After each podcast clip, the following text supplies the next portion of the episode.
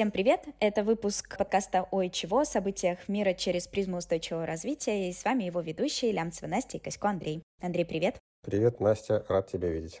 Я тебя тоже долго мы с тобой не виделись, не слышались, потому что август такой был достаточно насыщенный месяц для всех, отпуска, закрывали проекты. Я рада, что сегодня мы снова сможем с тобой поговорить, и в рамках сегодняшнего нашего выпуска я бы хотела обсудить с тобой такой достаточно общий вопрос, связанный с нефинансовой отчетностью, потому что мы получили несколько вопросов от наших слушателей после июльского выпуска, когда мы обсуждали как раз новый стандарт ISSB и получили от наших слушателей несколько вопросов да, касаемо этого, потому что мы пошли уже в такую глубину, знаешь, уже про конкретные рекомендации говорили, но что такое вообще нефинансовая отчетность, да, и почему мы о ней говорим, вот это бы мне хотелось сегодня тоже немножечко проговорить и дать ясность нашим слушателям. По-моему, очень хорошая идея. То есть мы будем сейчас расти не только, так сказать, в ширину, освещая охват какой-то большой, что происходит в мире устойчивого развития, но и в глубину, да, как говорил Маяковский, куда и надо расти в первую очередь. Абсолютно верно. И еще, знаменуя старт учебного года, мне кажется, это тоже достаточно символично. Да, в каждой школе 1 сентября уроки по нефинансовой отчетности. Нефинансовая отчетность. Что это такое, зачем это нужно и другие общие вопросы касаемого этого термина. И ты знаешь, начать мне хотелось бы, наверное, с нейминга. Мы видим, что есть название нефинансовая отчетность, есть ESG-отчетность, non-financial reporting, если мы говорим на английском языке. Какие еще есть названия этого предмета, этого существа, этого явления нефинансовой отчетности?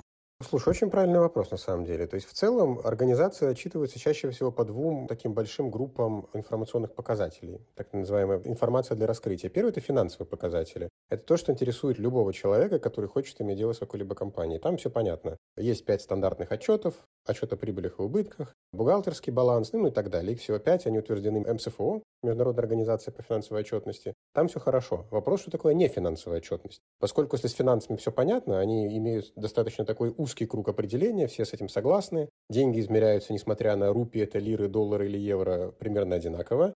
С нефинансовой отчетностью все не совсем так. Нефинансовая отчетность включает в себя, по сути, все то, что финансовая в себя не включает. Ну, несколько такой большой объем, да, на первый взгляд может показаться. В принципе, традиционно нефинансовая отчетность отождествляется с отчетностью об устойчивом развитии. То есть такой отчетностью, которая может быть интересна для всех групп заинтересованных сторон, которых вообще что-то может интересовать в контексте деятельности организации, кроме денег. Да? То есть деньги – это в первую очередь про финансовую отчетность, а если не про деньги, то это про нефинансовую. И делается это, в общем-то, для всех, кого это интересует. Если это не обязательная да, история в контексте России, например, мы сейчас говорим, то, может быть, есть какое-то негласное правило, в какой момент компании должны начинать, условно, да, должны, потому что они не принуждены к этому по слову закона, но в какой момент э, по практике мы видим, что компании начинают рассказывать о своей нефинансовой деятельности и делают вот эти отчеты? Это очень хороший вопрос. Действительно, в России нет обязательства раскрывать нефинансовую отчетность для компаний. Причем, в общем-то, есть отдельное положение, что компании должны отчитываться про углеродный свой э, след. Есть соответствующий закон, который обязывает крупные компании отчитываться про свои парниковые выбросы. Есть отчетность в сфере экологии, есть отчетность по охране труда, но все это отчетность очень такая отраслевая. То есть она имеет отношение к сфере устойчивого развития, но она как бы существовала, в общем-то, и без нее, сама по себе. Поэтому, по-хорошему, мы не можем говорить об этом как о том э, феномене финансовой отчетности, который мы сейчас обсуждаем. Это чуть другое. Регуляторный механизм принуждения – это действительно самое важное, что может быть для публикации нефинансовой отчетности вообще в мире. Если вас обязали, ну куда вы теперь денетесь? Будете публиковать. В Европейском Союзе существует законодательство, которое обязывает компании отчитываться о своем воздействии на устойчивое развитие. Это присутствует на уровне всего Европейского Союза, на уровне директивы. То есть компании прям видят, по каким показателям и каким образом, что им надо предоставлять, какую информацию. В России компании не обязаны раскрывать аналогичным образом информацию о своем влиянии на устойчивое развитие. Но что интересно, раскрывают ведь, и довольно многие. То есть количество нефинансовых отчетов в России огромное. Зачем они это делают тогда? Давай об этом поговорим. То есть, э, что влечет за собой нефинансовая отчетность? Почему она нужна компаниям в современном деловом мире? Почему они уделяют внимание и выделяют ресурс на это? В первую очередь нефинансовая отчетность появилась как требование финансовых рынков. То есть, когда какой-то инвестор планирует купить ценные бумаги какой-либо компании, он оценивает не только финансовые ее возможности, это самое важное, безусловно, но и еще так называемые нефинансовые риски. Но чаще всего почему происходит резкий рост или падение курса каких-либо акций? Произошло какое-то событие, чаще всего оно связано не с вопросами финансов, а условно говоря, там экологическая случилась катастрофа. Или вдруг неправильно были какие-то разработаны нормативы в сфере охраны труда. Или вдруг это был некорректный маркетинг и произошел репутационный скандал. Это все не финансовые вопросы, и они действительно могут повлиять на финансовую устойчивость компании. То есть есть прямая взаимосвязь. И инвесторы для того, чтобы лучше оценить риски своих вложений, хотят такую информацию увидеть. И требуют от компаний, чтобы они такую информацию, естественно, раскрывали, показывая не просто там, скажем так, где они молодцы, а раскрывали именно ту информацию, которая может повлиять на инвестиционное решение. Это, кстати, и есть суть вот этих новых стандартов ISSB. Они требуют вот именно информации, которая может повлиять на финансовое решение. Это очень важно финансовое решение инвесторов, да, как мы говорили, что здесь смещается фокус от э, ключевой целевой аудитории, наверное, на которую направлен этот отчет. Да. Когда мы обсуждали этот новый стандарт, говорили о том, что инвесторы приобретают здесь больше вес. Да, безусловно, это так. То есть начиналась вся нефинансовая отчетность преимущественно с финансовых рынков и преимущественно для инвесторов. И сейчас как будто бы к этому снова пришли. Но надо сказать, что кроме инвесторов существует масса других заинтересованных сторон. И, на мой взгляд, в России, наверное, эти заинтересованные стороны пока имеют большее влияние, чем инвесторы. По понятным причинам. Финансовые рынки в России не так развиты, как в мире. Это ну, факт, что действительно в России финансовые рынки и по известным причинам, да и в целом, ну, менее развиты, да, пожалуй, по-другому не сформулируешь. Вот. Но какие заинтересованные стороны в России более влиятельны? Наверное, регулятор. То есть действительно Россия страна большая, регионов много, и местные власти действительно хотят видеть, как компания помогает, скажем так, развиваться региону. Под регулятором ты подразумеваешь и органы местной власти, да, и региональные, и федеральные? Любые. То есть те, кто задают правила, а ты по этим правилам должен жить. Это вообще классический принцип политэкономии. То есть именно в рамках политики создаются правила, по которым приходится играть экономическим агентом. По-другому, к сожалению, не бывает. Знаешь, была такая дискуссия между двумя экономистами, когда с этим тезисом не соглашались некоторые экономисты. Вопрос поднялся следующим образом. А вопрос вот рабства, торговли людьми, это экономический аспект или нет? Ну, это же прибыльное дело, прибыльное. Но политически, слава богу, рабство запретили. Подчеркиваю, не экономически, а политически. И так много с чем. Возможно, торговля органами тоже вполне себе прибыльное дело, но она все-таки как-то политически ограничена, и слава богу. То есть это важно понимать, что регулятор – это действительно тот контрагент, который задает тебе правила, а тебе приходится по этим правилам что-то делать. Безусловно, ты можешь как-то на это влиять, но, увы, ты их не устанавливаешь, и это хорошо. Потому что если бы один и тот же контрагент и устанавливал правила и играл по ним, наверное, не очень хорошо бы жилось. Знаем мы примеры некоторых стран, которые так делают, но не будем называть. Андрей, а в контексте России, вот смотри, сейчас мы видим, что нефинансовая отчетность — это не обязательная история для компаний. И в 2022 году появилась зеленая сертификация в строительстве, клевер, да, такая отечественная наша, потому что с российского рынка ушли другие международные сертификации. И вопрос мой, видишь ли ты тенденцию к тому, что в России появится свой стандарт финансовой отчетности, как, например, появился, да, вот этот европейский сейчас стандарт ISSB, который мы обсуждали. Видишь ли ты, что это возможно в России?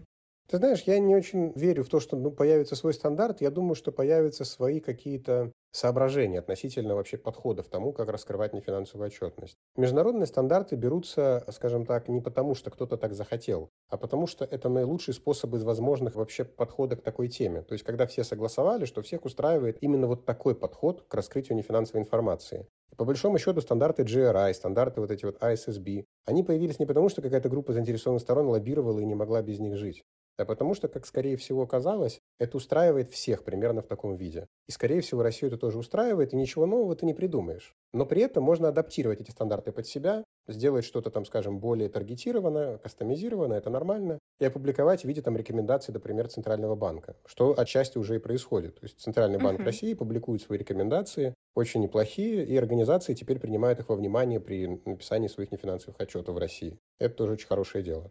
Понятно. И, наверное, знаешь, у меня тогда такой вопрос, который, мне кажется, нашим слушателям будет интересен. Вот давай на конкретном примере. У меня есть бизнес в России. В какой момент я должна задуматься о том, что мне нужно публиковать мою нефинансовую отчетность? В момент, когда я хочу привлечь инвестиции, в момент, когда мне нужно усилить, наверное, мой бренд компании, вот какие-то твои размышления по этому поводу, потому что законодательно это не регламентировано, а практически. У меня есть два ответа. Один прагматичный, а второй теоретический. Да? Я бы начал с прагматичного. Прагматичный ответ очень короткий. Когда ты чувствуешь, что есть запрос с какой-то стороны, который ты не можешь отринуть, да, Вот тебе тогда и надо писать нефинансовую отчетность. Например, требует инвестор. Он говорит, что если вы хотите, чтобы я вам денег дал, будьте любезны, опубликуйте этот нефинансовый отчет. Или, например, появилась ассоциация потребителей, которая говорит, ну вот никак нам не жить без вашей нефинансовой отчетности, иначе будем с вами судиться и так далее. Я сейчас фантазирую. Ну, ну, допустим, такое тоже может быть. Вполне себе в мировой практике это существует, в России пока особо прецедентов не было. Но в мире есть. Это тоже важно. Это если подходить прагматически. Если теоретически, то есть как-то прогнозировать свою деятельность надолго, то нефинансовый отчет нужен тогда, когда количество заинтересованных сторон для твоей организации становится больше, чем два, да? чем клиенты и ты сам. То есть если твой бизнес определяешь только ты сам и те клиенты, с которыми ты работаешь, наверное, не финансовый отчет тебе не нужен. У вас и так существуют хорошие каналы коммуникации, все здорово. Но если бизнес растет, и у тебя появляется регулятор взаимодействия с ним, у тебя появляется возможность выйти на новые финансовые рынки, получить какое-то кредитование, финансирование. У тебя появляются связи с НКО, благотворительными организациями. Когда твоя деятельность перестает быть только бизнес-деятельностью, вот тогда надо задуматься о нефинансовом отчете, потому что это лучший способ коммуникации со всеми и сразу. Вот тогда, наверное, имеет смысл об этом думать. Поняла. И последний тогда вопрос к этому же кейсу. Я занимаюсь какой-то благотворительностью, допустим, как бизнес, да, или делаю какие-то экологические, социальные проекты. Как мне понять, о чем мне писать э, в моем нефинансовом отчете? Обо всем сразу? Я вот даже вот прям э, не знаю, с чего начать. Да, а все мы сразу писать, наверное, не стоит. Я бы такой отчет не читал. Вообще, конечно, важно понимать, во-первых, для кого ты пишешь. То есть первое, о чем надо задуматься, когда ты хочешь разработать нефинансовую отчетность, вообще для кого ты ее делаешь. Когда ты поймешь, для кого ты ее делаешь, нужно понять, а какие проблемы интересуют того, для кого ты, опять же, прошу прощения за употребление этой фразы постоянно, для кого ты это делаешь. То есть ты узнала заинтересованную сторону и ее интересы. И вот, в принципе, тогда и нужно формировать структуру отчета. Вот то, что мы сейчас проговорили, имеет целое название как процедура. Называется оценка существенности. Ты, наверное, как консультант неоднократно уже с этим встречалась, и сейчас иронично смотришь на меня, делая вид, что никогда об этом не слышала. Это не так. Про оценку существенности ты наверняка слышала, как и многие из наших слушателей, но это действительно важный элемент, что писать надо не об о чем, и не о том, что тебе только хочется, а в первую очередь о том, что действительно оказывает влияние на устойчивое развитие, а именно на экологическую сферу, социальную и сферу корпоративного управления, если мы говорим про ESG. Если это действительно имеет влияние на указанные мной сферы, вот тогда пиши об этом в своем нефинансовом отчете. Да, конечно, про оценку существенности мы слышали и знаем, какой ты эксперт в этом вопросе, поэтому я думаю, что эту тему мы сто процентов обсудим еще в нашем подкасте в следующих выпусках. И давай, наверное, закончим первую нашу тему вопросом таким прикладным. Я потребитель. Большее количество наших слушателей, да, они в первую очередь потребители каких-то товаров и услуг на российском рынке находятся. Я как потребитель вряд ли пойду читать нефинансовый отчет компании. Но как я могу узнавать о деятельности? То есть Действительно ли это единственный канал коммуникации у компании, чтобы рассказать о своей какой-то деятельности не финансовой со своими потребителями, покупателями, клиентами? Ты знаешь, наверное, не единственный. Давай попробуем перечислить. Но вообще-то с клиентами общаться через нефинансовый отчет, но чаще всего сомнительная история. То есть я называл канал коммуникации в виде нефинансового отчета как универсальный. Действительно, он подходит для всех, но это не значит, что он лучший. То есть с клиентами, наверное, все-таки лучше общаться теми способами, которыми компания привыкла. Если компания с FMCG, у нее там свой способ взаимодействия. Если это ритейл какой-нибудь, у нее другой способ взаимодействия. А если это вообще услуги, то там третий. Это, подчеркиваю, как бы не наше консультантское дело советовать всем, как им надо жить. В целом с клиентами нужно взаимодействовать так, как это клиенту комфортно. Но вот если компания, конечно, еще и проактивно доносит информацию о своем влиянии на устойчивое развитие, то вообще-то это неплохой способ брендирования. В принципе, это такая хорошая реклама, которая позволяет, если нет гринвошинга, да, конкурировать нефинансовыми средствами, при этом делая, скажем так, еще и благое дело по-настоящему, внося куда-то хороший вклад. Да, такие элементы добросовестной конкуренции. Ну, ты же обращаешь внимание наверняка на такое, да? Да, безусловно, на бренд это очень сильно влияет. Я как потребитель, например, всегда обращаю на это внимание, когда есть коммуникация в социальных сетях, либо когда делаются классные, знаешь, такие проекты на стыке НКО и бизнеса, мне всегда даже приятно принимать в них участие. Это ведь привлекает. Лично я становлюсь более лояльным к бренду, когда знаю, что он, например, содействует каким-то социальным проектам или экологическим. Я, конечно, еще, как сказать, щепетильный читатель буду выискивать информацию, не дурит ли меня. Но, в общем-то, я готов поверить на слово, что не дурит, и вполне себе использовать услуги покупать товары. Ну что ж, от более теоретической такой темы давай перейдем к обсуждению новостей. На прошлой неделе э, я увидела классную новость об экоактивизме но опосредованно. Давай расскажу. Значит, Марта Стюарт. Я надеюсь, ты знаешь, кто это такая. Настя, не знаю. Давай лучше проговорим, потому что я думаю, что и моя необразованность, неосведомленность в этом вопросе, и наших потенциальных слушателей имеет место. На самом деле, это достаточно популярная женщина в США. Она является бизнесвумен, она еще и пишет книги, и по совместительству телеведущая. Но дело, наверное, не в ее конкретной персоне, а в ситуации, в которой она попала. А чем она занимается еще раз? Я так и не понял. Потому что, ну, какая-то бизнесвумен, а что за бизнесвумен? Ну, просто важно понимать. На самом деле, она дает советы о домохозяйстве. Юлия Высоцкая. Юлия Высоцкая, только American Edition. На максималках, все понятно. Она отправилась в круиз из Исландии в Гренландию, и в своих социальных сетях она опубликовала фотографию, как она пьет э, коктейль с кусочком айсберга. Завидую. И здесь посыпался на нее хейт о том, что ледниковый лед — это бестактность в свете климатического кризиса, что это супер плохой пример для ее фолловеров, подписчиков, да, для людей, кто смотрит за ее деятельностью и берет с нее пример. Ты знаешь, эта ситуация меня натолкнула на мысль, где граница между экоактивизмом, когда мы своими действиями, мыслями, поступками пытаемся предотвратить изменение климата, пытаемся защитить окружающую среду, думаем о нашем будущем, и неким абсурдом или неудобством в повседневной жизни, которые нам доставляют как раз вот эти вот наши действия. Ты знаешь, Настя, мне на самом деле кажется, что вопрос нужно попытаться обсудить с того, а что вообще является целью экоактивизма. Если мы, в принципе, на двоих с тобой попытаемся сформулировать цель вот этого активизма, возможно, у нас получится понять, вот где эта граница. Когда это можно считать активизмом, это хорошо, а когда нет. У меня такой вопрос, честно, был давно. То есть, начиная с Греты Тунберг, которая, наверное, сегодня является таким паровозом экоактивизма, климатического активизма, и действительно, лично мне приятно смотреть за ее развитием. Но при этом, например, недавно я не мог не обратить внимания, скорее всего, как и ты, я не помню, к сожалению, как называлась эта организация, в общем, они, по-моему, то ли картины обливали, то ли предметы искусства краской, которая стиралась, но сам факт, что это был такой отчасти арт-вандализм, да, ну или элементы арт-вандализма. Организация «Последнее поколение». Угу. Ну да, да, да, кстати, очень такое, видишь, название тоже триггерящее. В принципе, я беседовал с людьми, которые представляют, ну, не эту организацию, но, честно, очень подобные. Вообще, просто для сведения, существует даже такое явление, как экотерроризм. Когда какие-то организации экологические одновременно совершают не только там что-то благое в общепринятом понимании, но и что-то очень спорное из серии там реально поджечь, например, курорт горнолыжный, на котором много там жирных котов, банкиров условных, да, позволяют себе там транжирить кучу денег, а не тратить их на Африку. То есть такое тоже есть. Это такая радикальная степень активизма. Я беседовал с ними, и, в общем-то, если подвести какой-то общий знаменатель под все это, то цель активизма одна – глобально – привлечь внимание к теме. То есть это то, с чем соглашаются все что нужно привлекать внимание к теме экологии, ну, климата там, да, или каких-то других отдельных аспектов окружающей среды и проблем, которые возникают с ней сегодня. Вторая цель – это, конечно, бороться с проблемами, которые создает чаще всего корпоративный сектор, добывающий там и так далее, и так далее, да. Но вторая цель уже, скажем так, не всеми одинаково поддерживается. Если первая цель привлечь внимание на абсолютно одинаково, то вторая, ну так, с большего всеми, но не всеми. И вот давай посмотрим под этим углом конкретно на это событие. Мне, честно, очень тяжело удержаться, не вспомнить, там, не знаю, сырники Юлии Высоцкой и говорить об этом серьезно, да? Потому что, честно, очень такие, на мой взгляд, э, синонимичные ситуации. Но попытаемся все-таки рассуждать в русле каком-то более-менее конструктивном. Привлечено ли внимание к вопросам климата и экологии в контексте вот данного примера?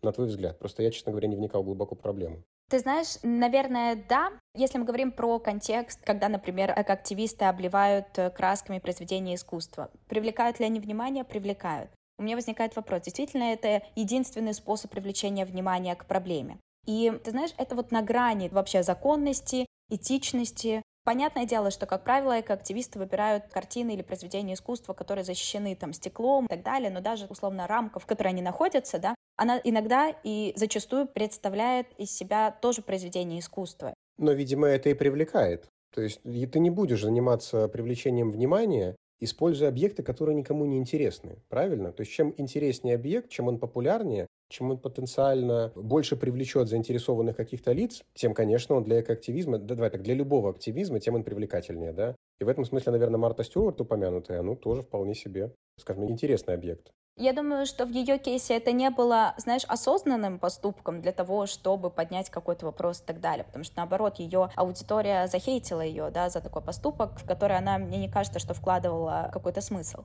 То есть это вообще не предмет так активизма был, это просто аудитория ее, ну, собственно, захейтила. То есть это не был жест какой-то организации, да? Нет, это не был жест организации, просто она охлаждала свой напиток кусочком айсберга, и аудитория сказала, Марта, эгегей, климатический кризис, и ты делаешь такие поступки. Возвращаясь к радикальному экоактивизму, ты знаешь, для меня стоит вопрос того, хочу ли я следовать за этими людьми. Ведь мне кажется, что одним из важных пунктов экоактивизма и вообще защиты окружающей среды является популяризация вопросов, да, связанных с глобальными проблемами, вовлечение людей в эту повестку. И меня не вовлекает вот такой радикализм, когда я являюсь частью того, что может быть незаконным или портить предметы искусства, да, о кейсе, о котором мы говорили. Поэтому здесь, мне кажется, это слишком радикально, и меня это как э, потребителя, как человека, живущего на планете Земля, немножечко отторгает больше от вопросов экологии и моего вовлечения в них.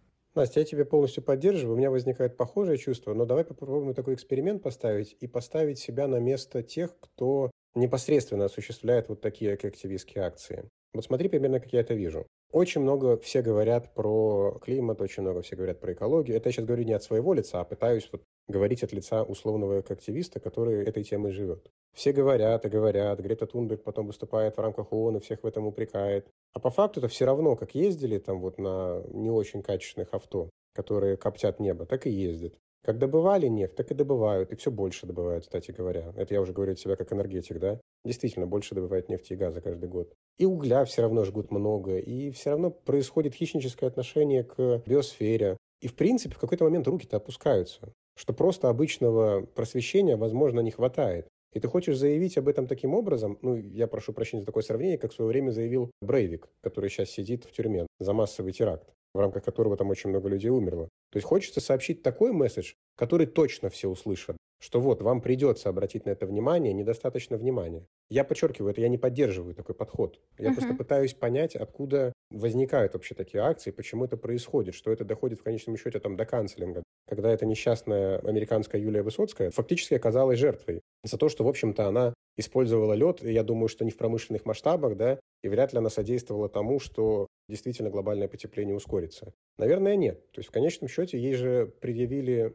этические какие-то упреки, а не технические или экономические, да? Я в целом, честно тебе скажу, разделяю позицию вот этих людей, которые так чувствуют. Я не разделяю их действия. Но, с другой стороны, ведь я не могу сказать, что есть какой-то конструктивный диалог на такую претензию, которая может у них возникнуть. Но вот когда действительно ты понимаешь, что это безнадежно, что ничего не происходит так, как это говорится, да, что нету соответствия реальных слов реальным действиям, а есть много заявлений, которые действительно приводят к тому, что что-то происходит, но не так, как это заявляется, не так, как этого хотелось. Как, на твой взгляд, а этих людей вообще стоит понимать и слушать, да? Как к ним подойти? Как с ними разговаривать, да? Что с ними делать? Безусловно, слушать и дать возможность высказываться сто процентов, да. Ты знаешь, единственное, что мне кажется, данные поступки — это больше такой крик отчаяния, да, когда уже не остается ничего другого, чтобы быть услышанным. Но мне кажется, что это не самые эффективные способы коммуникации, например. Когда мы говорим о системных глобальных изменениях, это сто процентов задействование государственного сектора,